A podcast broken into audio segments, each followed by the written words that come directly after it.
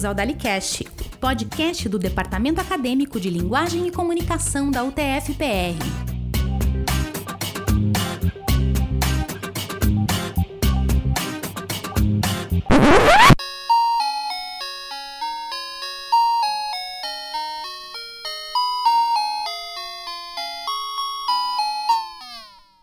Fala galerinha ouvinte do DaliCast, eu sou a Isa e hoje eu tô aqui para apresentar mais um episódio do nosso amado podcast.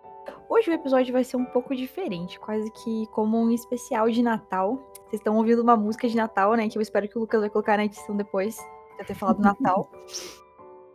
E hoje eu tô aqui com um participante ilustre que já foi nosso entrevistado várias vezes Hum, deixa eu ver se eu dou mais uma dica. Ele também é asiático, acho que agora vocês já sabem de quem que eu tô falando, né? eu tô falando do Heron. Oi, oi, é, eu vim fazer parte da a, a parte asiática da bancada, né, do, do Cash. Fui convidado, agradeço o convite. Exatamente, o nosso convidado ilustre, nosso entrevistado ilustre que hoje virou locutor, né? Pois é. O jogo virou. Virou. Bem, a gente já conversou sobre tanta coisa aqui, né? A gente já entrevistou vários professores, falamos de projetos e extensões. A gente trouxe à tona até um pouco da vida dos participantes de hoje, mas a gente nunca chegou a conversar sobre o que acontece nos backstage de produção da Alicast, né? Então, quem melhor do que isso para falar sobre todos esses corres do que os nossos idealizadores do projeto? Então, hoje nós entrevistaremos com muita honra, estou aqui até tremendo na base pelos julgamentos. Entrevistaremos o Lucas Rocha, o nosso técnico, diretor, idealizador, escritor. Meteiro. Piadista. Pode dar oi, Lucas, eu deixo. Alô, tudo bem? E nós também teremos como segundo convidado especial o nosso querido professor Gustavo Nishida. Oi, gente, tudo bom? E só para corrigir que o meu nome não é Gustavo, é Augusto. Vocês se conhecem. Eu ia perguntar é... isso, né? Meu nome é Augusto, gente. Tá tão difícil assim. Tá, tá todo mundo cansado, né? Tô muito cansado, né? Mas tá bom. Tudo bom? Beleza, então. Oi, gente, tudo bom. É... Eu não sei vocês, galera, mas eu adoro ouvir sobre o processo criativo de todas as coisas. Então, uma das minhas partes preferidas dos filmes é poder assistir as telas verdes, dos backstage depois. então, hoje, vocês, ouvintes do Nerdcast, terão uma grande oportunidade de saber o que acontece antes de um episódio ir ao ar e como que a gente organiza todo esse processo criativo. Então, primeiramente, a gente vai tentar entender o que cada um faz aqui dentro do Dalicast. Vai ser como se fosse uma entrevista. Do... A gente vai entrevistar o Dalicast, mas quem vai falar por ele vai ser o Lucas e o Nishida. Então, vou começar aí. Aí, quem quiser responder essa pergunta, pode fingir que levanta a mão e responder. Então, qual que é a função de cada um de vocês dentro do Dalicast? Quais são os corres que cada um de vocês precisa passar? Eu vou, vou deixar pro, pro, pro, pro, pro, pro professor Nishida falar dessa. Tá? Ah, é? Então tá bom. Pra você, vai para você. Os corres? Então, o corre é o seguinte, sim, né? É, quando a gente começou o Dalicast, e, assim, a, lá no comecinho, quando eu convidei o Lucas, né, para participar no projeto e tal, eu tinha pensado que eu é, eu procurei o Lucas por saber que ele já sabia fazer podcast, fazer locução, edição e tudo mais. E em nenhum momento eu, eu queria participar, assim. Não sei se o Lucas lembra disso, Lucas, que eu, eu ia só supervisionar, assim, né? E o processo todo ia ser conduzido pelo Lucas, né? No fim das contas, nas primeiras reuniões a gente começou a conversar e organizar e tal e tudo mais. No fim, o Lucas falou assim: não, participa aí um, dois episódios, então, professor, e, e vamos que vamos, assim, né? Só para engrenar. E daí eu não saí da, da bancada. Foi um problema. Então, é um problema no sentido assim, não. vamos, é, vamos que vamos, vai, deu certo, então vamos que vamos. Alinhou ali os astros, né? Tipo, Jimmy Page encontrou o Robert Plant, vamos que vamos. Quem é, que é o Robert Plant e quem que é o Jimmy Page? Eu sou o Jimmy Page, cara, eu toco guitarra. Oh. Ok. Tá bom? Então eu posso ser o Robert Plant porque eu canto. Não, você, porque o Robert, o Robert planta, você cuida das plantas. Então, pode ser. Nossa. pra. Salles. Nossa, velho. Oferecimento, Lucas Rocha Piadas. Tá? Nossa, velho. Viu? Mas então, então, né, quando eu, topei, não, beleza, vamos participar de, de todos os episódios que eu puder participar, assim, porque teve alguns episódios que eu não, não consegui, né, tá presente e tudo mais. Então a gente se dividiu mais ou menos da seguinte forma. O Lucas cuida da locução principal e edição dos episódios e, e das coisas que acontecem né, na edição, tipo vinheta, que a gente sempre tem que elogiar, certamente, tal, etc. E outros aspectos, assim, é, de, de criação mesmo, o Lucas cuida disso.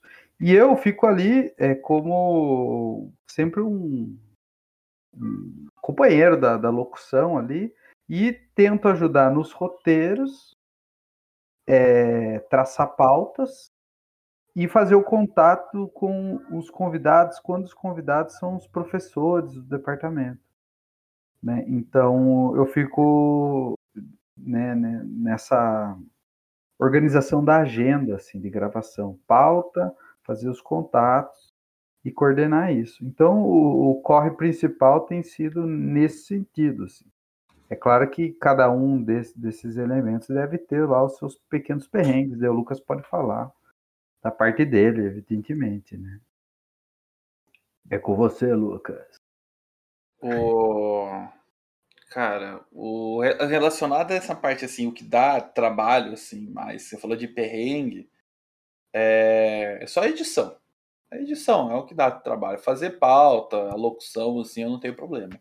A edição que é o difícil, porque tempo, né? Tempo, time, time is money. Aí é complicado, cara. É complicadíssimo. Você tem que escolher o que, que você vai cortar, o que, que você vai deixar.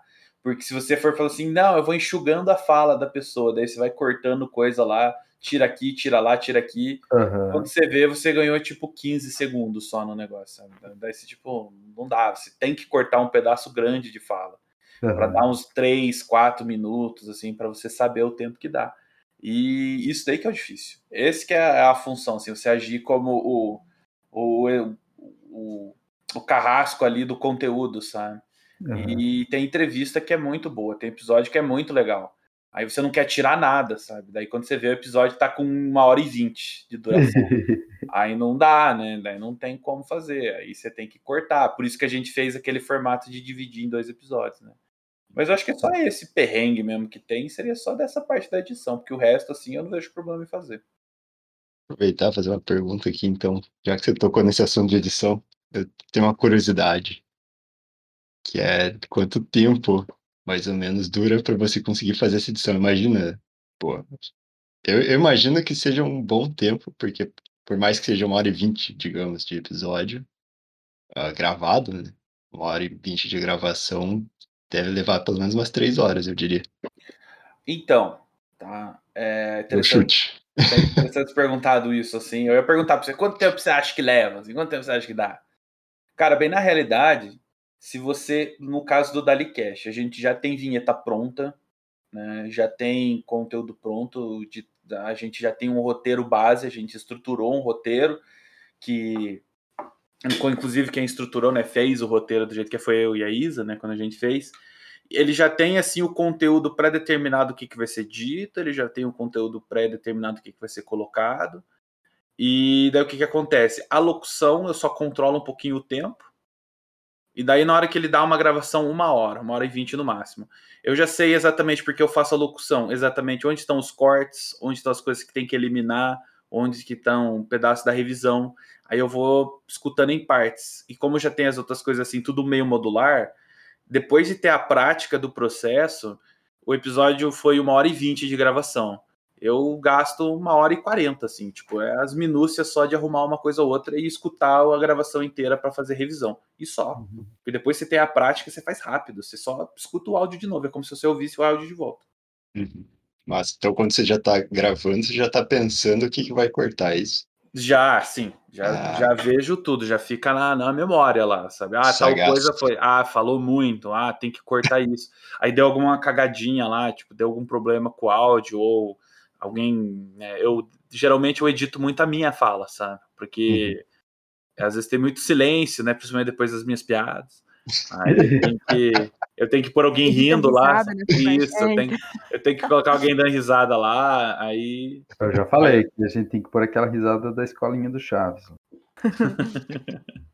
Dá pra pôr, dá pra pôr, sem problema. Vamos fazer um Nossa, integrante que Chaves e um integrante do negócio. É, aquilo é uma homenagem. Nossa, maravilhoso. Maravilhoso. Inclusive, Lucas, já que você tá falando sobre isso, né? Eu ia fazer essa pergunta mais pra frente, mas já que tocamos no assunto. É, você corta muita coisa das gravações? Porque, assim, tipo, o formato do Dalicast é ser aquele podcast mais espontâneo, assim, né? Que você tecnicamente não teria que cortar tanta coisa da fala, né? Então você corta muita coisa? Então, tem dois tipos de corte, assim, que geralmente eu faço mais do Dalicast. O primeiro deles, assim, é. Como é que eu vou dizer? Esse é, assim, enorme que eu fiz agora. Eu corto isso.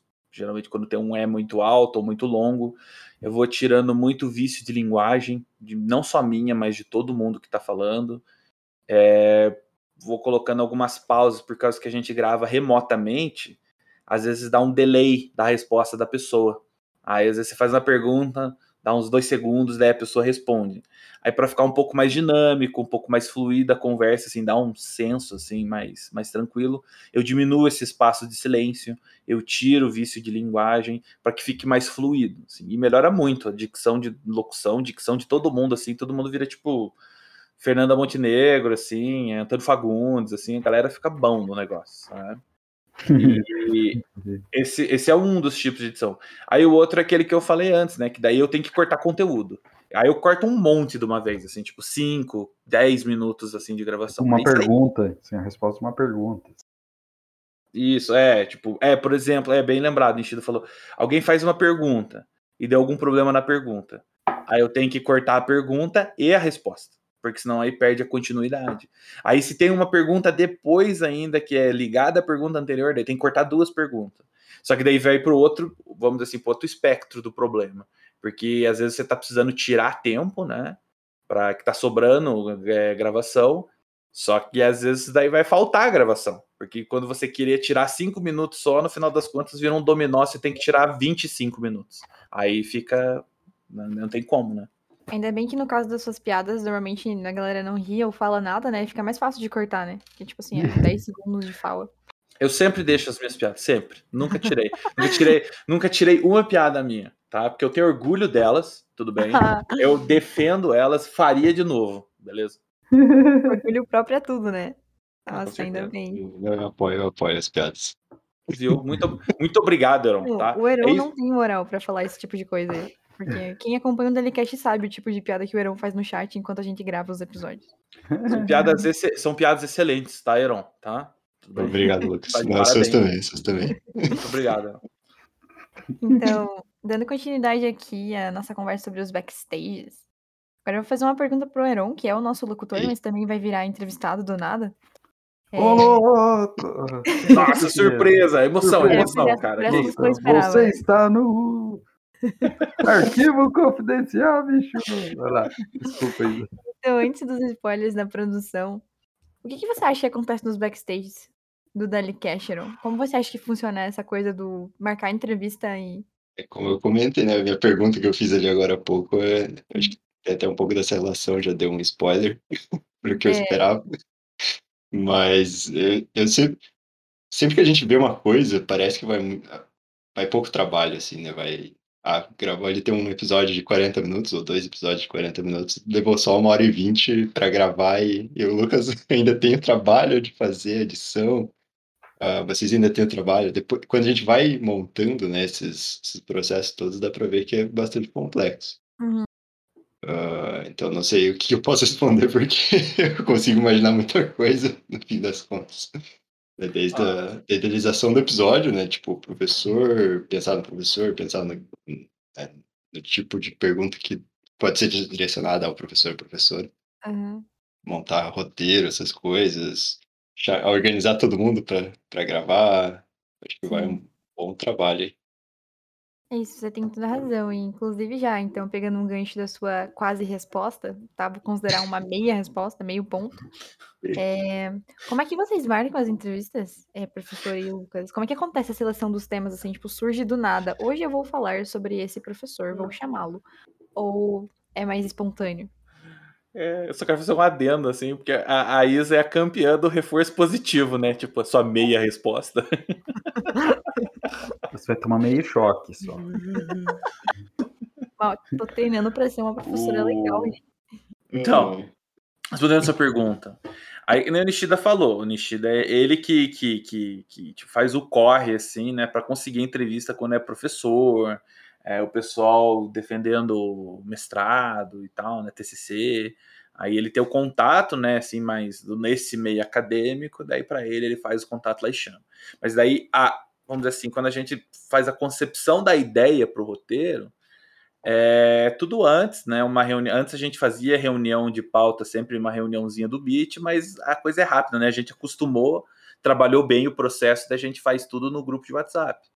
Daí a gente joga a pauta lá, ah, vai fazer, tem tal coisa que é um assunto interessante para falar, tal professor defendeu tal coisa, daí a gente já vai trabalhando a partir daquilo, a gente vai fazendo tipo um, vamos dizer assim, vai estendendo coisas assim, desdobrando, né, a partir dessa ideia. Ah, ele vai falar sobre defender o mestrado. Vamos falar como é que é defender mestrado, como é que é ficar nervoso. Aí o Dali Cash, ele trabalha, também tem quem escuta Dali Cash, que é, é, tem 18 anos de idade, assim, a pessoa acabou de começar a faculdade. Então, da gente falar, ah, vamos desmistificar um pouquinho o que, que é o mestrado, o que, que é defender TCC, o que, que é produzir esse tipo de coisa. E vai tendo esse desdobramento sabe? A gente vai pegando ganchos em uma coisa ou outra e a gente vai estruturando o roteiro. Isso mais no primeiro bloco, né, do Dalicast, porque daí o segundo pessoal, aí a gente coloca perguntas aleatórias, assim, uhum. de coisas que a gente conhece, assim, é, parcialmente então, da pessoa que a gente está assim, entrevistando. De coisas que, que realmente é geração espontânea, assim, né? Cai no colo, assim. Tipo, ah, um grupo de alunos é, é, ganhou um prêmio, né? alguém defendeu um mestrado, algum professor começou um projeto, alguma coisa, e, e daí as pessoas pro, procuram a gente. Ó, oh, isso aqui dá um episódio do Dalicast. Putz, esse é o melhor cenário, assim, quando aparece coisa, assim, pra gente. Então, às vezes a gente cai em umas janelas, assim, que não tem muita coisa acontecendo. Daí vai do, do fato de, de, de eu estar tá atento com as coisas que existem dentro do departamento. Saber que existem alguns projetos, saber que alguns professores atue em certas atividades que não sejam só de ensino, ou seja, ter alguma pesquisa que, que ele possa falar, participe de algum projeto de extensão. Então, vai muito desse meu trabalho de, de, de ficar atento no que os colegas estão fazendo, sabe? E, e, e, isso faz com que eu tenha que sempre estar interessado em tudo, né? Uhum. Que as pessoas estão fazendo e atento, né? E convidando e pautando, né? Então, então tem esses dois tipos de, de, de, de, de pautas, né? São as que a gente tem que correr realmente atrás, estar tá atento, e as que caem no colo. Né? Então é assim que eu tenho feito essa correria. Deu para perceber aqui com, que com a fala de vocês que o professor Nishida, né, faz 100% dos corres, né? Está sempre correndo, voando com o trabalho no podcast e o Lucas só edita. Isso não, não, não é isso. Resumiu. Não. É porque assim, tem pautas que são mais ligadas aos professores, sabe? Então daí hum. eu faço o corpo a corpo ali, porque daí fica mais fácil, sabe? Sim. E, ou não também, às vezes você conversa com os professores, o professor não pode e tal, etc. Mas, hum. tipo, eu faço esse corpo a corpo, assim.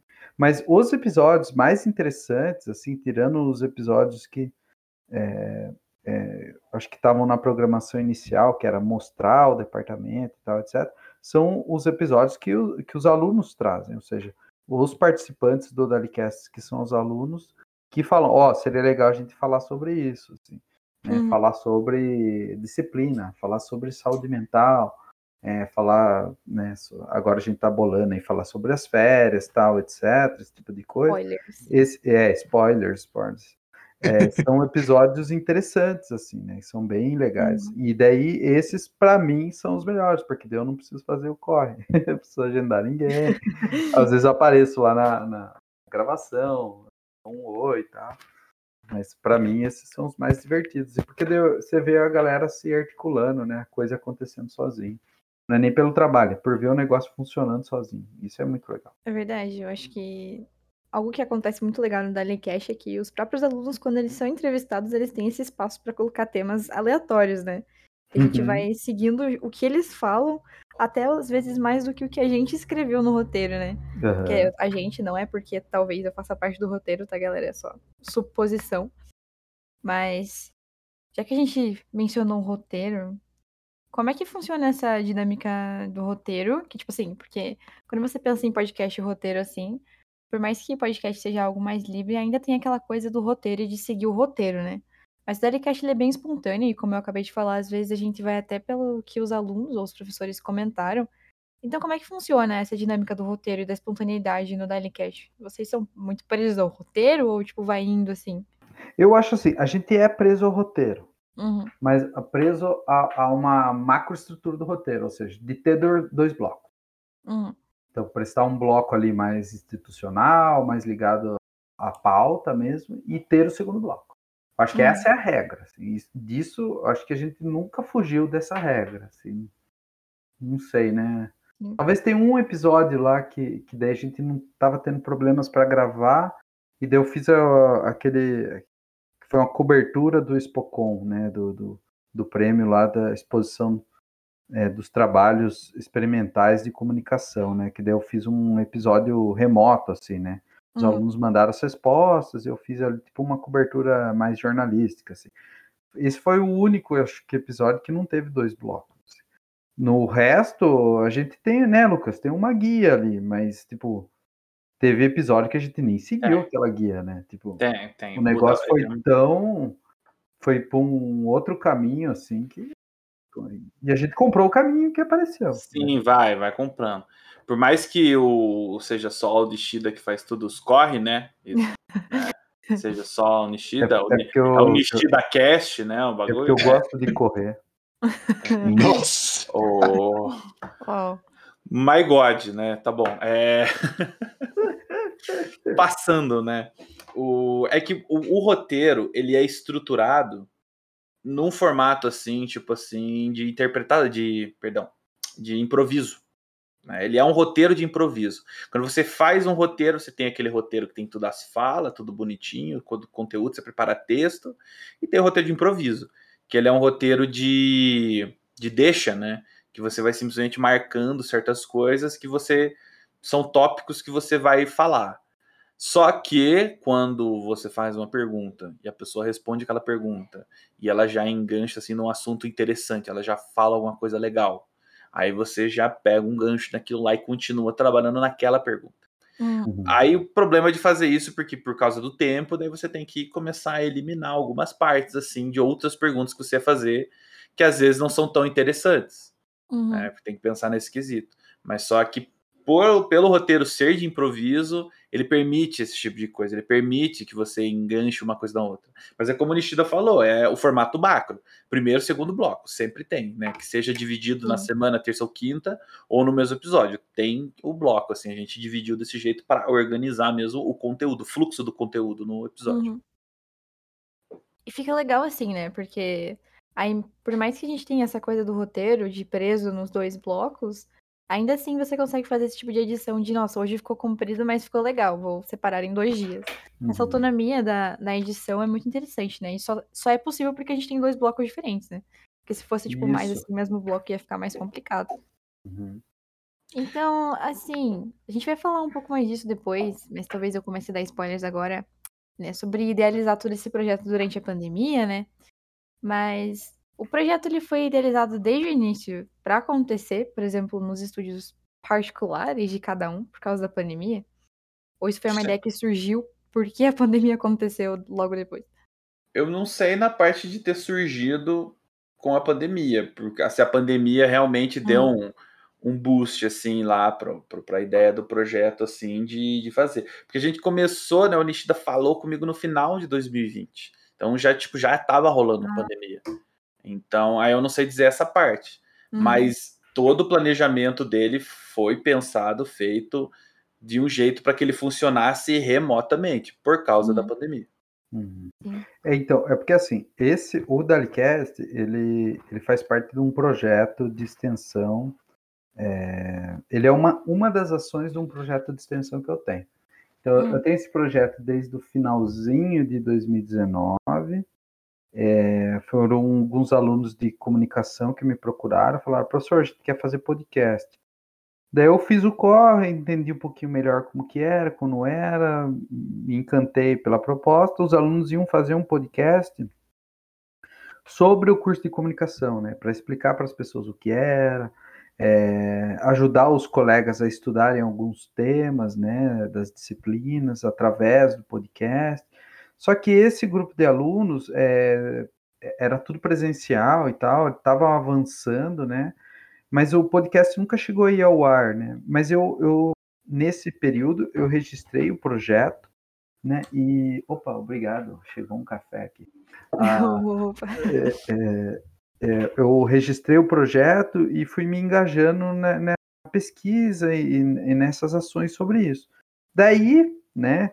O, mundo virou de cabeça para baixo ali, né? E, e a gente começou a trabalhar de forma remota e daí saiu a possibilidade de eu concorrer a uma bolsa com esse projeto. Que daí veio a bolsa que o Lucas é, foi contemplado, né? Então, daí a gente já estava no processo da pandemia e para mim foi um aprendizado muito legal, assim, que daí deu para perceber muita coisa de forma remota. Inicialmente era para ser feito tudo, tudo lá no, no estúdio de gravação do laboratório de fonética, né? Então, a pandemia fez com que várias coisas fossem produzidas é, de forma remota, a ponto de a gente ter, a gente, eu e uma outra aluna, a Vanessa Hartmann, ter conseguido também por conta de uma bolsa da, da Pró-Reitoria de, a ProRec, né, a Pró-Reitoria de Assuntos Comunitários e Empresariais, né, uh, ter produzido um curso sobre é, produzir podcast, né? Então, é um, foi um recurso educacional aberto que a gente produziu. E, e, nesse curso a gente ensina as pessoas a fazerem um podcast de forma remota. Porque não adianta ensinar agora na forma presencial, né? Porque tá todo mundo produzindo as coisas de forma remota, né? Então, certamente nas semanas acadêmicas aí, eu acho que a gente vai ter que fazer assim, oficina de produção é, de podcast presencial, sabe? Aquele tipo de coisa, para dar vivência de laboratório para o pessoal hum. e tal. O que vai ser muito legal se a gente conseguir fazer, né? Uhum. Esse tipo de, de ação, assim, para o pessoal vivenciar o laboratório, aprender lá, é, conectar microfone, ver que às vezes o microfone não falha, você tem que conectar adequadamente, tal, esse tipo de coisa. Uhum. Então, foi isso. Ele começou presencial, foi para o remoto, e agora a gente tem que ver a partir do próximo ano como que é esse retorno presencial, até para esses tipos de projeto, né? Sim. Então, Verdade. estou animado. Estou animado. E onde que a gente pode encontrar esse material, então, de produção de podcast? Ah, produção de podcast, então você pode procurar no portal Sofia. Não sei se vocês uhum. conhecem esse portal, que é um portal de cursos gratuitos do Campus Curitiba, do TFPR. É Sofia com PH, né? Escreve. Eu acho que é sofia.ct.utfpr.br, algo assim. Edu.br, né? Por que, que se chama Sofia? Porque Sofia é o conhecimento, né? Ah. ah. Achei que né, foi feito é. uma moça chamada Sofia. Falou, vamos fazer um portal? Vamos. Qual é o seu nome? Sofia. Sofia. tipo, é, de filosofia, filosofia, né? Oh. Amigo do conhecimento, o seu conhecimento. Né? Hum. Então, tem isso, tem isso, tem isso. Então, confiram lá. Esse curso, na verdade, eu ministrei uma oficina numa semana de capacitação durante a pandemia para os colegas, assim. Então, teve colega, assim, lá do é, Campus Curitiba fez oficina, Campus Pato Branco fez oficina, Toledo né, fez a oficina pro, é, de, sobre produção de podcast para fins educacionais. E daí, com, a, com essa bolsa da, da Pró-Reitoria de, de extensão, eu consegui uma aluna de comunicação para ajudar a produzir esses materiais para a gente fazer um curso mais atrativo, né, com imagem, com e tal. E daí o negócio ficou bem mais interessante. Ficou bem mais interessante. Mas está aberto para toda a comunidade lá é, aprender e render um certificado aí de horas, né? Você, você Hum. termina o curso e ganha um certificado, acho que 20 horas, uma coisa assim, não vou lembrar agora exatamente. Apareçam, verifiquem, me deem feedback se tá bom, não tá, que entendeu, não entendeu. Eu vou, eu, eu, vou, eu vou ver lá como um, ávido produtor de podcast. eu vou fazer esse favor para você, tá? Por favor, por favor, muito Não, obrigado. não, não, se preocupe, professor, tá? Muito obrigado, muito obrigado. Aproveitar Alguns as férias. alunos, né? é, alguns amigos já me deram, assim, é, fizeram e já, já me deram alguns feedbacks. Sempre é muito bom saber o que, que dá para melhorar, né? Mas ficou bem legal, ficou bem legal. Tenho muito orgulho de ter participado desse projeto. Ai, que massa. O Lucas vai fazer o curso pra saber como apresentar um podcast. e a gente Como volta com a produzir edição um podcast, né? é, do Dalicast ano que vem, melhorado. É. Agora uma pergunta que surgiu do Heron. É, né? Pra gente parar de falar mal do Lucas aqui. Que tá? de graça, cara. que Foi, Tomou uma lapada aí, né? foi toma o seu aí, tá? Eu não tô, tô falando nada, meu. Olha lá, o zagueiro Isa Burguesenha. Palavra ali no atacante, Lucas Rocha, o louco. Ai, Pois é, galera, tá. ouvindo? É é assim que funciona por aqui, entendeu? Ah, aí, ó. Ela joga no combate umbará. Combate umbará.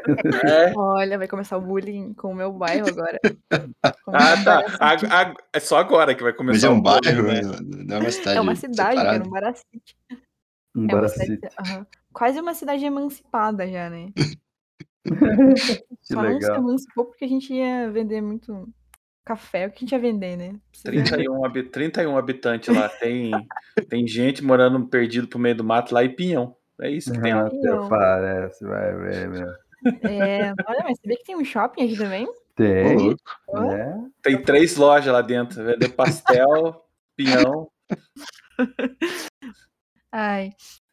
Mas então, professor, eh, já que você está comentando sobre essa participação toda no Dalicast e tudo mais, eh, como é que faz para participar do projeto? E se, por exemplo, tiver como entrar, quais seriam as funções que o novo participante poderia exercer?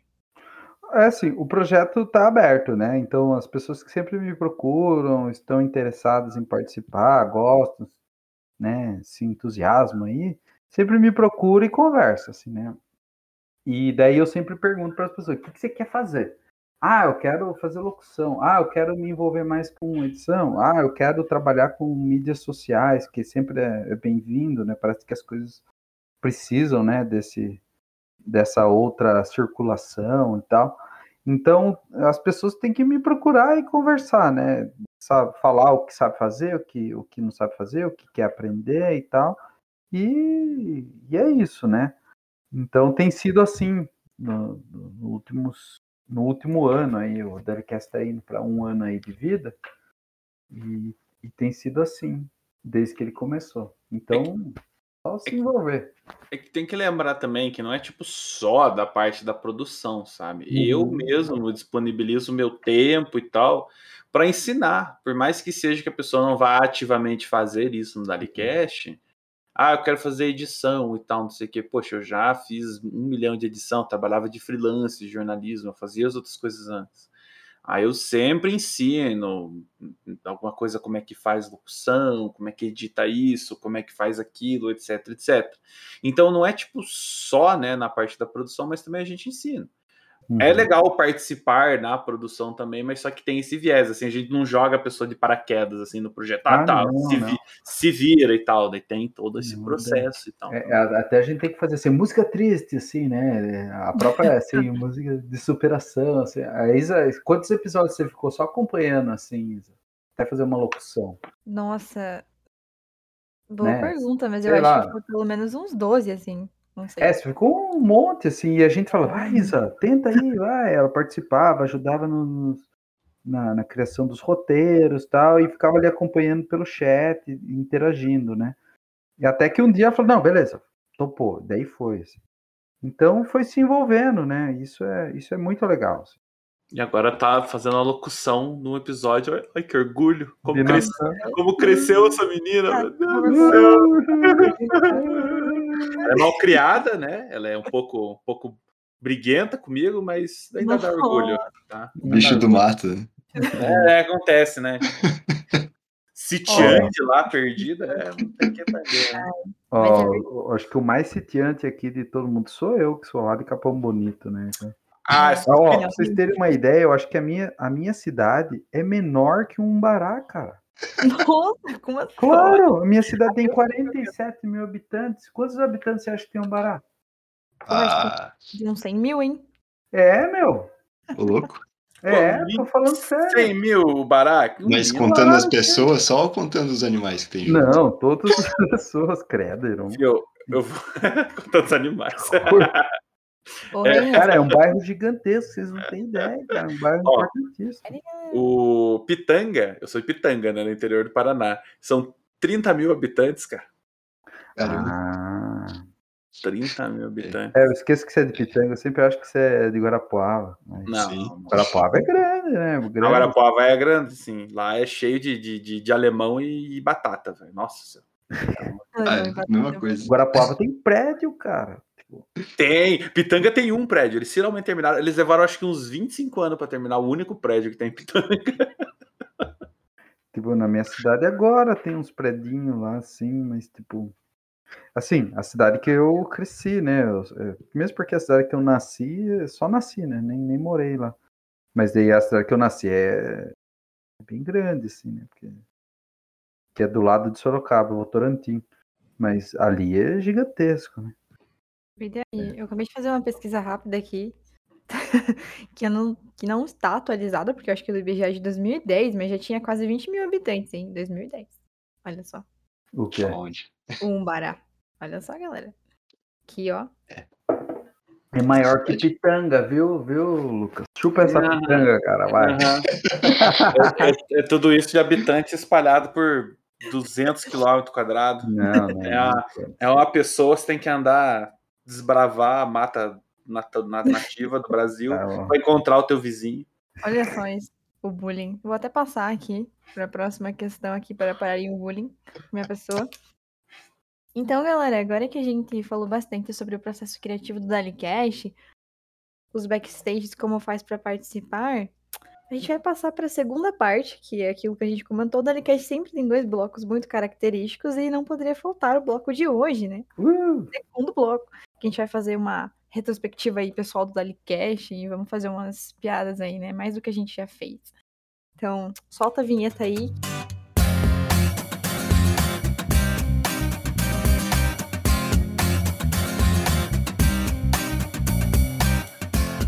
Você está ouvindo o DaliCast. Escute, compartilhe.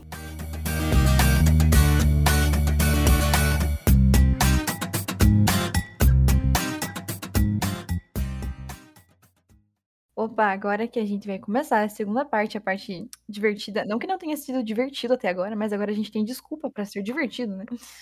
Então, a gente comentou um pouquinho já com o Nishida ali como é que foi idealizar e fazer todo esse projeto acontecer durante a pandemia, né? Mas para fazer aquela coisa da retrospectiva, é o último episódio do ano, clima natalino. Como é que foi, professor? Foi muito difícil fazer es- isso do Dalicast em casa? Ou foi até mais fácil pela comodidade, assim, de você poder gravar em casa, não, não precisar marcar de se encontrar pessoalmente com a outra pessoa, às vezes o horário não bate. Quais que foram, assim, os desafios pra você, assim, e os prós também? olha só.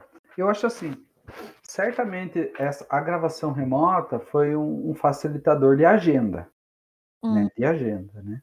Então, eu acho o fato de a gente, né, quando eu converso com os colegas que também produzem podcast, e eu falo assim, ó, o Dalicast trabalhou com episódios semanais, eles ficam assustadíssimos, assim, sabe? Né, com o volume de, de produção que a gente conseguiu nesse ano. Mas muito disso é por conta, do, é claro, do- da correria que a gente conseguiu fazer, né? A expertise do Lucas em conseguir editar as coisas com uma agilidade muito grande e, e- e o fato do, do- do- das pessoas é, estarem em casa já sentadas ali no computador trabalhando. Então tem desde episódio que durou bastante tempo, teve episódio que a pessoa falou assim, ó, eu tenho uma hora para gravar, eu falei assim, vai, pau, putz, foi lá e gravava um episódio mais curtinho uhum. e a pessoa estava disponível. Certamente, uma das coisas que eu, eu imagino, né, que a gente vai enfrentar num retorno presencial no próximo ano, é essa disponibilização de agenda, assim. Então, para você conseguir gravar alguém, você vai ter que aproveitar que ela já está na universidade, é, está disponível, então certamente uh, o volume de trabalho vai, vai, vai ser menor.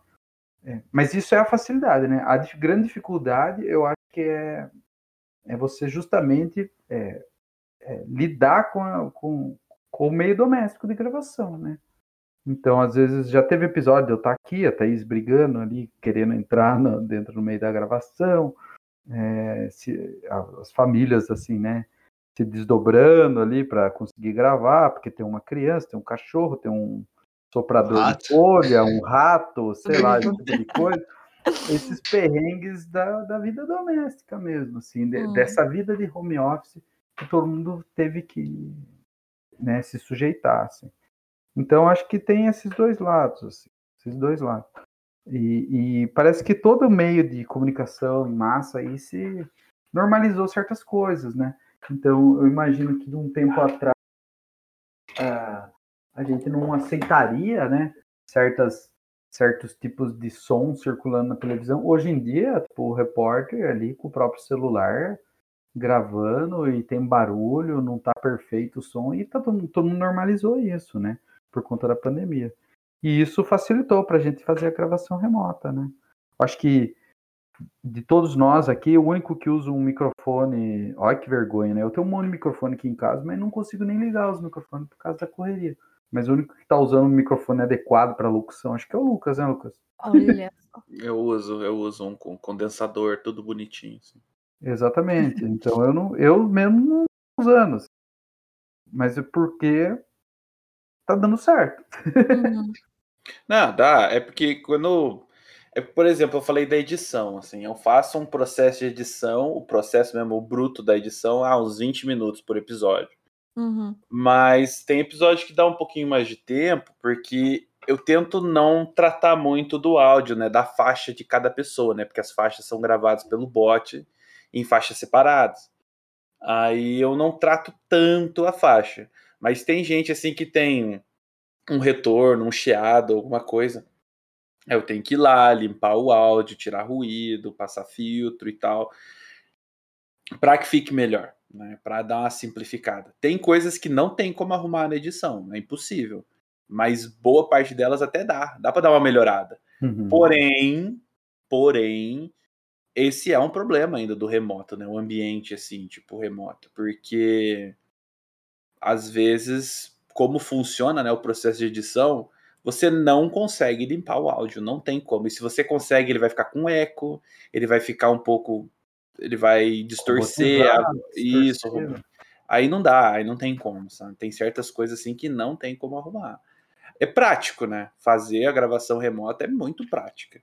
Mas só que nada nunca vai ganhar gravar num estúdio com isolamento sonoro, cada um com seu microfone, com distribuição hum. de faixa certinho. Meu, é uma delícia editar esse tipo de coisa, porque você não precisa mexer nada no áudio, assim, ele já tá 10.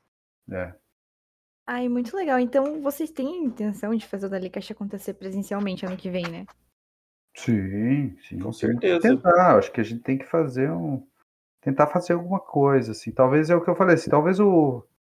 A grande chance, o Dalicast não vai morrer, vamos deixar, ele sempre estará entre nós é, principalmente nos nossos corações. Mas uh, talvez a gente não, não consiga imprimir esse ritmo aí de episódios semanais. Assim. Vai ficar algo mais pontual, é, criando alguns episódios específicos, né? E, e daí sim, tentar fazer presencial, né? Porque muda tudo, assim. Acho que até a interação é diferente, assim. Então, acho que acho que vai. Eu, eu é assim, tudo, tudo dentro das medidas sanitárias e o que a pandemia permitir, né? Então vamos, vamos aguardar, mas eu tenho grande esperança e vontade que sim ele aconteça presencialmente. Legal. Acho que para mim assim, eu gosto muito de falar, né? Mas eu admito que quando eu vou apresentar alguma coisa assim, eu fico bem nervosa. Então, a possibilidade de, por exemplo, poder fazer remoto e não ter que encarar as pessoas que eu tô entrevistando, por mais que eu não esteja vendo e seja um pouco estranho, porque eu fico olhando para uma tela, né? Tipo assim, eu não tô vendo ninguém, perde o contato, mas eu me sinto mais à vontade. Ah, Então- tem isso, né? É, então acho que vai ser assim totalmente diferente, né, quando a gente voltar pro presencial. Mas Certo. acostuma, acostuma. Acostuma. Você acostuma.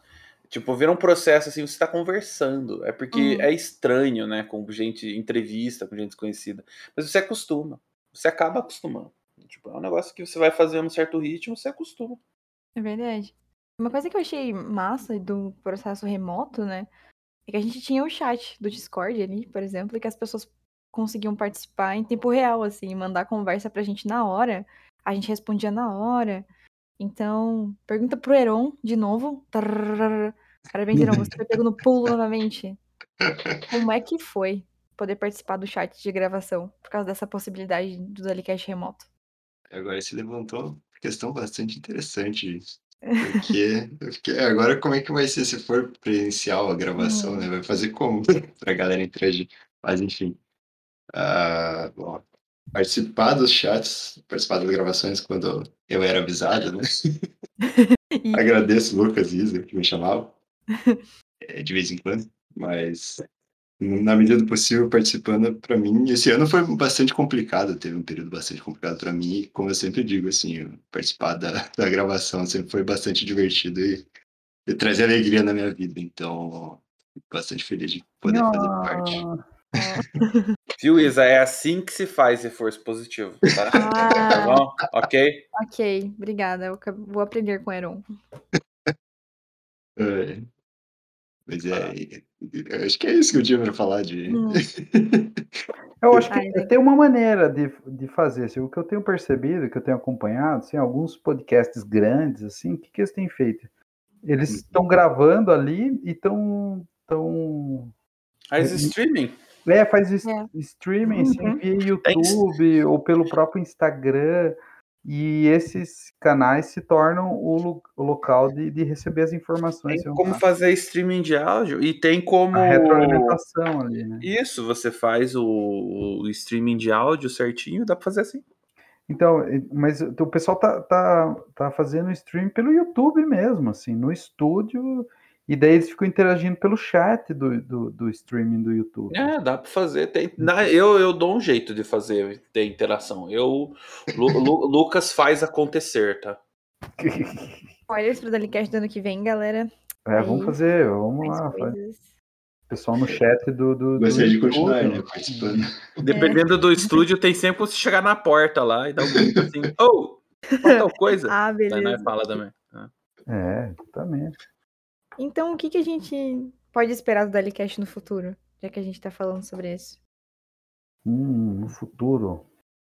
Ah, inicialmente que não morra mesmo, né? Tipo, que a gente consiga manter, né, vivo, né, o, o- é, é porque assim, é, por que, que eu tô falando isso? Porque a gente não sabe como vai ser muito bem o ano que vem, né? Hum, A gente comenta, né, tem comenta, é comum, né, o comentário assim, o quanto esse ano ficou corrido e tal, etc, etc, mas a correria existe e sempre existiu, né? A questão é que a correria mudou, né, e afogou a gente de outra forma, né?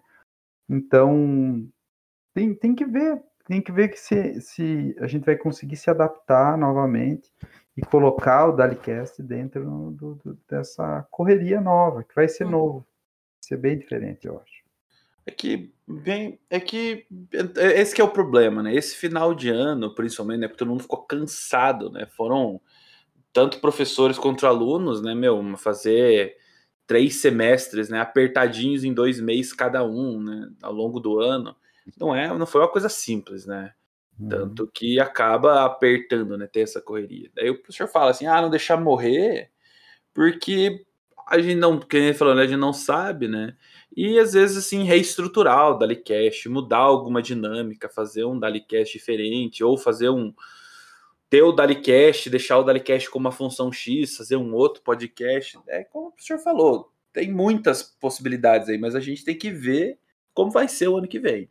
Mas aí o céu é o limite, assim, sabe?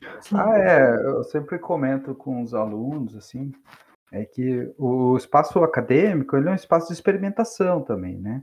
Então, a gente seguiu uma linha né, de popularizar o que é produzido, né, dentro do departamento, para as pessoas saberem o que é produzido, mas dentro de uma veia mais leve, mais cômica, assim, gente, existem outras organizações, assim, ligadas à linguagem, que tem o seu próprio podcast, mas ele é monótono, né, ele tem aquele ar acadêmico, que eu sei fazer, deixar bem claro que eu também sei fazer, e aguento assistir uma palestra inteira dentro da monotonia, fazer uma pergunta no final e tudo mais, sabe? Esse tipo de coisa. Que a academia, né, que se consagrou enquanto gênero discursivo acadêmico, vamos pensar assim, mas a gente adotou esse outro viés, assim, né? E, por experimentação, né? Por experimentação. Então, nada impede de a gente assumir outros riscos, né? E, e caminhar em outras direções, né? Então, eu, eu acharia muito legal que o Dalicast, por exemplo, assim, ele é, toda vez que tivesse um TCC, um, um mestrado defendido no PPGL, que todo mundo viesse explicar a sua pesquisa. Aquele quadro que a gente criou, explica para o seu tio no churrasco o que, que você está produzindo. Cara, é sensacional, porque daí todo mundo tem que enxugar a linguagem, popularizar a discussão, né? E, é claro, aprofundar, né? Sempre aprofundar, mas popularizar a discussão é, é, um dos quadros que eu mais me divertia quando a gente fazia esse tipo de coisa. Às vezes o, o Dalicast pode investir mais nisso, né? Mas não só em TCCs e, e, e, e defesas, dissertações de mestrados. Pode ser assim, pesquisas de iniciação científica, é, trabalhos que foram apresentados em congressos, né?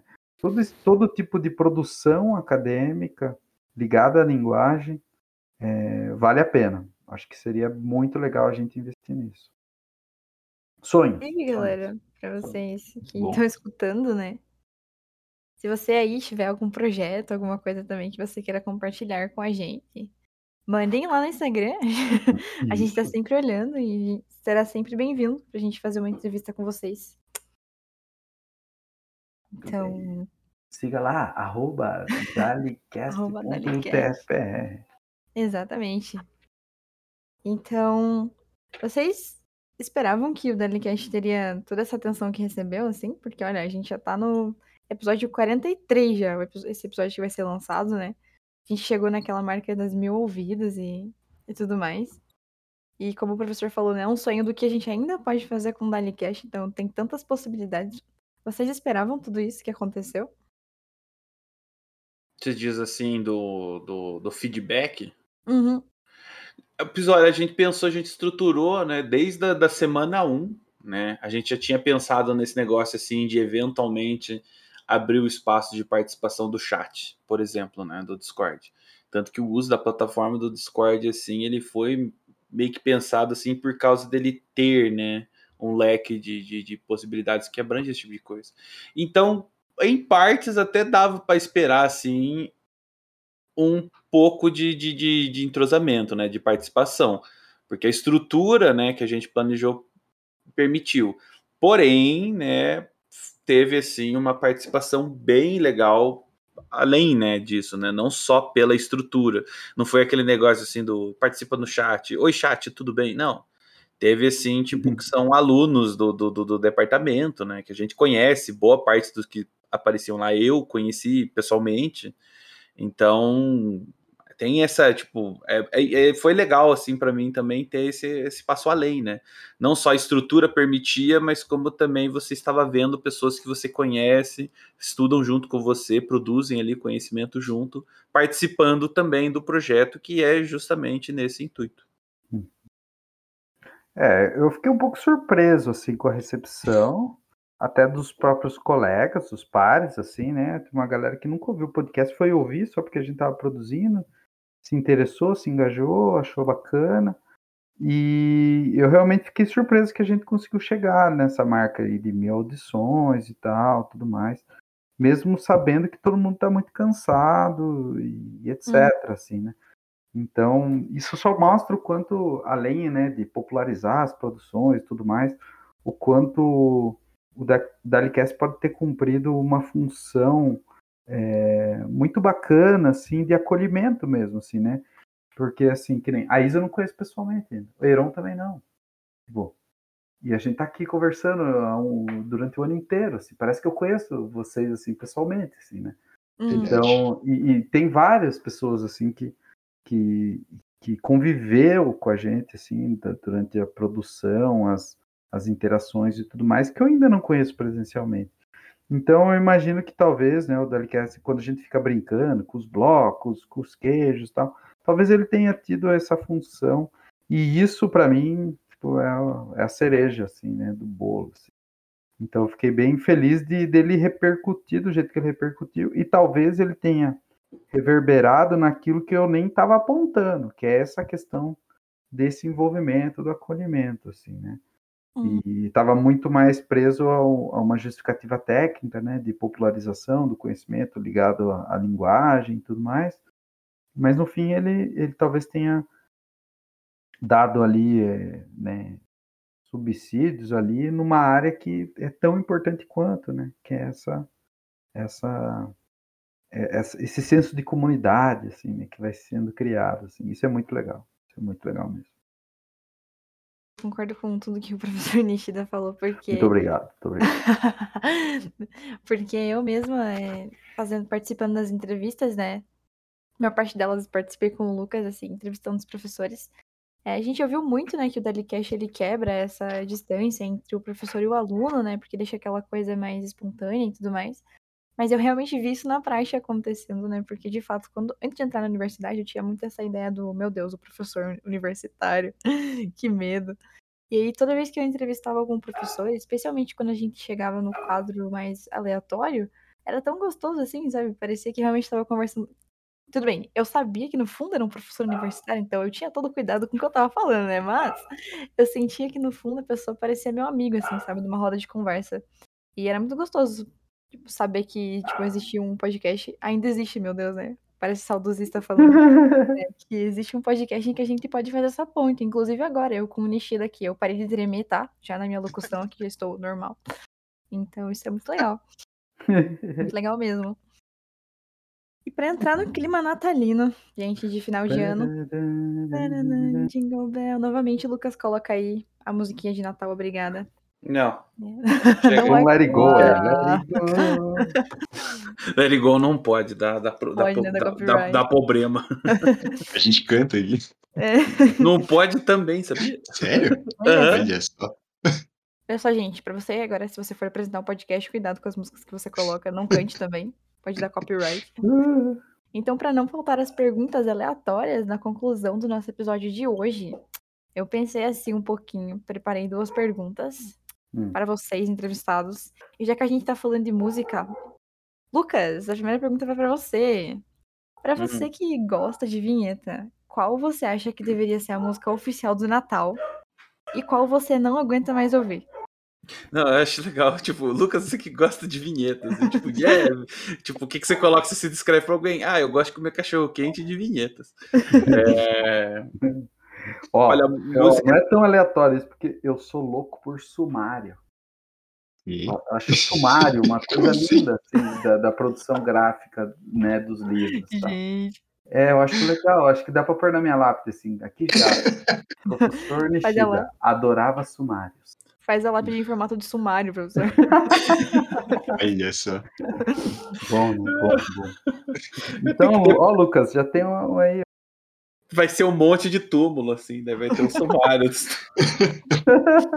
Ele vai ser enterrado de lado, assim, as lápides vai ser na lateral. Ele fez em cada ano da vida dele. Meu Deus. Desculpa, Tá. tesoureiro. assim. É, respondendo a pergunta, você falou a música que tinha que ser oficial do Natal? Isso, qual você não Ah. mais ouvir. E, qual, e calma lá, uma que eu tenho que ser oficial e outra que eu não aguento mais ouvir? Isso. Vamos começar que eu não aguento mais ouvir. Nossa. O, aquele, sabe aquele ônibus que eles encheram de luz assim e fica tocando música? Que é aqui de Curitiba, que fica Meu Deus, andando. eu Ele, adoro esse ônibus. ele Nossa. passa perto aqui do Jardim Botânico, ele passa mil vezes. Perto aqui do Jardim Botânico. Mil, mil vezes. Hum. E às vezes, tipo assim, e não é uma música normal. Eu não, eu não sei que música que é. Só que o som tá meio estourado. Aí ele fica Uhum. tocando assim, tipo, o Jingle Bell, ele fica assim. Nossa, cara. Ai, só dá pra identificar um sino ou outro ali no meio. Daí eu falo, meu Deus do céu, eu odeio, eu, eu gosto menos do Natal por causa desse maldito esse ônibus, tá? E é direto. Tudo, e- então, no Natal. Nossa, é insuportável. Eu não sei que música que é, por causa das caixas de som, tudo é um trio elétrico velho que eles usam, não sei. É, é- é um pesadelo o negócio. E a música que tinha que ser. É... Eu não sei, eu não sou muito chegado em música natalina, assim, mas. Não precisa ser Já que- natalina, né? Então, já que todo mundo. Mas tem, mas tem que ser, tipo assim, meio que pelo tema. Coloca aquela música tema do, do primeiro Duro de Matar, né? Porque todo mundo insiste que, que é um filme natalino. Então tá aí, ó. A música tema lá do, do filme. Ah, eu não lembro exatamente como ela é. Mas coloca ela, então, pronto. Daí serve toda vez que alguém for tocar Natal no shopping, tá tocando lá o Bruce Willis falando alguma coisa, assim, do Hans Gruber. Assim, I'm tipo, too old for that stuff. Cara, que pergunta boa. Eu tenho que responder também? Tô pensando aqui. Pode responder essa, professor, se você Eu tô quiser. pensando, eu acho assim, a música que eu não aguento mais é, é o, pode ser um disco inteiro, né? Um. Caramba. O ódio. Tipo, tipo, eu acho que todas as músicas lá da, da, da harpa e a cristandade deviam ser banidas do Natal. Que ninguém aguenta mais aquela harpa. Né? É, é, mas ela, porque ela é uma textura, ele é quase um- uma textura natalina, assim, né? Que, que tipo, aquele arranhado, assim, que tem lá o seu charme bizarro, mas, cara, depois de 20 dias, ah, meu, é punk. 20 dias, já tá co- começando. Vai ser no- outubro, né? É, em outubro já tá tocando esse negócio sem parar. Gente, É, vocês acham e- que começa só em outubro? Quem ensaia pra cantar essas coisas e faz teatro começa já desde o começo do ano, já É, ensaiando. tipo, músicas. é bizarro, assim, né? Mas eu acho que assim, uma música que, que o pessoal tem que lembrar mais do Natal, por vários motivos, né? É, é aquela do Ramones. É, aquela do Ramones que é Merry Christmas, I don't wanna fight tonight. Primeiro tem que lembrar porque é o Ramones, né? O Ramones é sensacional. Segundo, pô, não briguem, né? Tipo, não só no Natal, mas não briguem, né? Tipo, e essa música é muito boa, né? Eu ia falar uma do King Diamond, mas eu achei que tá muito pesado, melhor falar dos Ramones. O King Diamond também tem uma do Merry Christmas, assim, bem, bem interessante. Tem, tem. Um heavy metal de Natal. É, o heavy metal natalino, assim, sabe? Mas eu acho que do Ramones é, ele cumpre bem, assim. Um heavy metal. Hã? Hum. É? Nossa. Heavy Nossa. metal. né? Então. Mas enfim, eu acho que o Ramones sempre é legal. Nossa, que muito interessante. Eu sou muito clichê, então quando eu pensei nessa pergunta, por incrível que pareça, eu esperava que alguém fosse falar uma música mais, mais tipo assim, mais comum. Eu fiquei muito surpresa com as respostas de vocês. Gente, Que é- aqui é pura criatividade, pá. E, Nossa, a gente pensa na hora, faz tudo aqui, ó. Ah, mas ó, poderia ser qualquer música também de um disco lá, que é o, o, Fan- o- o Fantástico Natal dos Retrofoguetes. Que é uma banda. É, Deus do céu, mexida.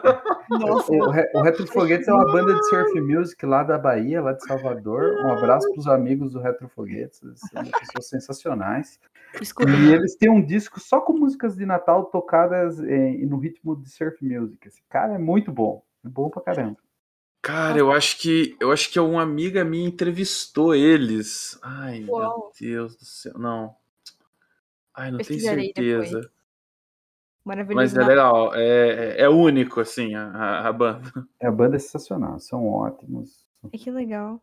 Procurem, galera. Procurem. Muito massa. Gente, nossa, vocês são muito ecléticos. Estou aqui, ó. Minha falta de cultura até me assusta agora. Então, É que nós somos velho, por isso. Teve muito Ai, tempo pra ouvir música. É, eu tenho 20, 20 anos a mais de música. Porque. realmente. É, agora. Obrigada, professora. Agora, isso foi um reforço positivo, porque eu me senti Exatamente. melhor agora. Agora eu entendi como é que faz um. Então, agora pra fechar. Legal que fui eu que comentei o comentário. Ah, não, é a nossa idade dela. Falar, ah, obrigado, professor. Foi um reforço positivo. Nossa, cara, eu não, eu não ganho nesse, nesse negócio. Coitado do Lucas. Eu quero. Eu tô vou ficando triste. Eu quero. Eu quero Não se dormir. preocupe, Lucas. Eu vou te dar um time depois, pra não ficar triste. Mas então, gente, para fechar com a última pergunta do dia, essa pergunta aqui, eu pensei muito nela, porque eu me lembrei do primeiro episódio da Alicast, em que o professor Nishida, quer dizer, o professor vive comentando isso, né? Mas, porque a primeira pergunta a gente fez pro Lucas, né? Mas abriu aí aspas, mas essa aqui eu fui direcionada pro professor Nishida. O professor vive Hum. comentando que a família dele tem uma pastelaria, certo? Certo. É o melhor pastel que ele tem. É mesmo. Então, qual é o sabor de pastel que você recomenda para ceia de Natal? Pra ser de Natal? É um pastel Netone, entendeu? Não. Olha só. Eu, eu ia falar que é um pastel de peru, mas essa, essa foi boa, Lucas. Meu Deus. Olha só, eu, eu diria que para ceia de Natal, para manter a, a- o treinamento das pessoas para eles não brigarem, mas é claro que eu vou provocar aqui, evidentemente, E... eu acho que teria que ser um, um, um, um- sabor que seja assim: carne, queijo e uva passa. Hum, Nossa, não. Tô- Cara, azeitona parece e bom. uva passa. Não, mudou a É, resposta. É, muito O- bom, é muito bom. Não, É, eu, eu já comi uma empanada argentina que tinha esse recheio. não. Carne, queijo, azeitona e não. uva passa. Sensacional, maravilhoso. É, Ah, não, bom. é, respondendo a pergunta, não, o Dalicast vai acabar, tá? Desvirtuou o Dalicast, aí não vai ter mais, tá? Não vai ter Lucas e Nishido, porque uva passa no pastel, professor, pelo amor de, pelo é amor de Deus. Não brigue, não brigue. Lucas. Como Meu- uva passa. Eu acho que você Uva- tá muito bravo. Pra- meu. Uva passa, tipo, você come assim na granola e olha lá ainda, sabe? Não, e olha, cara, olha uva- lá. Mete uva passa em tudo, mano, o ano inteiro, velho. Não é, não. Credo, meu, a uva passa parece que você tá, sei lá, mascando um pedaço de carne que ficou no teu dente ali, você tá comendo depois, assim, é muito horrível. Lucas, acho que, você, acho que você não tá velho o suficiente ainda. É, Tem que estar mais velho. ó, mas, mas é. tipo, Eu já tô gostando de água com gás já. Já é água com gás, água tônica, já tá gostando dessas coisas. É um caminho sem volta. tá? Logo, logo você tá comendo uva passa, É, recomendando passa. Começa a tomar, tomar remédio pra dor de cabeça, assim, igual o tic-tac, né? Mas, ó, Lucas, eu vou te falar. Então, um dia você ainda vai pra Argentina, e lá na Argentina você vai comer uma empanada com esse sabor: carne, queijo, uva passa e azeitona. Rapaz, daí você vai comer e falar assim: Nishida sabia das coisas. Ah! Rapaz, esse é o melhor sabor que É, duvido. Eu, eu, eu, não- eu não gosto do gosto de uva passa, eu não gosto da textura de uva passa. Eu já comi lá. muito uva passa, não dá, não vai. vai Eu chegar. fiquei chega, agora pra testar esse tipo de sabor de pastel. É. Esse, esse aí o meu tio não faz, né? Porque meu tio tinha a pastelaria lá na minha cidade. E, e ele não faz, mas se pedir, ele faz. Ele faz pastel do Olha. que você imaginar. Assim. Eu vou pôr uva passa então numa pizza, professor. Vamos ver se tá bom. Nossa. Ah, deve Aí- existir, né? Tipo, sei lá. Pô, existe pizza de estrogonofe. Você acha que não vai ter uma pizza panetone? Nossa, pizza pane- Existe Gente, uma pizza de pneu. mesmo. Não sei se vocês já viram. Mas De pneu? deixa pra lá. que horror. Pois é.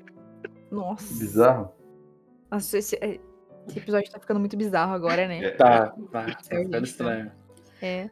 Mas então, foi isso, galera. Foi isso para todo mundo que ouviu. Acabei de cortar toda a bizarrice do Dalicast e voltamos para a programação normal, né? O esperado. É, Hoje, como a gente comentou no começo, foi um episódio mais assim para entrevistar o Dalicast, né? Em formatos de Lucas e Nishida e participação do Heron. então, eu espero que vocês tenham conhecido um pouco mais do que a gente faz aqui por trás das câmeras. Quer dizer, por trás das telas agora, né? Com essa coisa mais Microfones. remota. Então, quero agradecer ao professor Nishida pelo tempo de estar aqui explicando como funciona o Dalicast. Ao Lucas também, que também disponibilizou esse tempo para contribuir na nossa discussão. Ao Heron, que nos ajudou aqui na locução. Então, os agradecimentos, né? Eu também mereço um agradecimento, pois eu também ajudei na locução. Os técnicos, como vocês já ouviram bastante hoje durante o episódio, o Lucas Rocha, parabéns, Lucas, olha só o seu parabéns. O Craig e o Giark também, que são os nossos bots que nos ajudam. Apesar de que eu acho que hoje só tá o Giark, né? Pois É, é, o Craig, ele, ele tá, tá, de, tá de birra hoje. Tadinho, foi bom. Enfim, né? Obrigada, Giark. O roteiro também, sem querer me gabar, os créditos a mim também. E a participação especial do Heron, que também me ajudou. E no fim, também quero agradecer a DIREC, a Diretoria de Relações Empresariais e Comunitárias, por estar sempre nos ajudando com os recursos do edital 1 de 2020. É isso, gente. Eu espero que vocês tenham curtido o episódio de hoje. Um Feliz Natal para todo mundo, um Feliz Ano Novo. Esperem muito do Zalicast, porque como o professor Nishida falou, a gente tá sonhando bastante com os episódios do ano que vem. E é isso aí. Muito obrigada por escutar o Dalicast.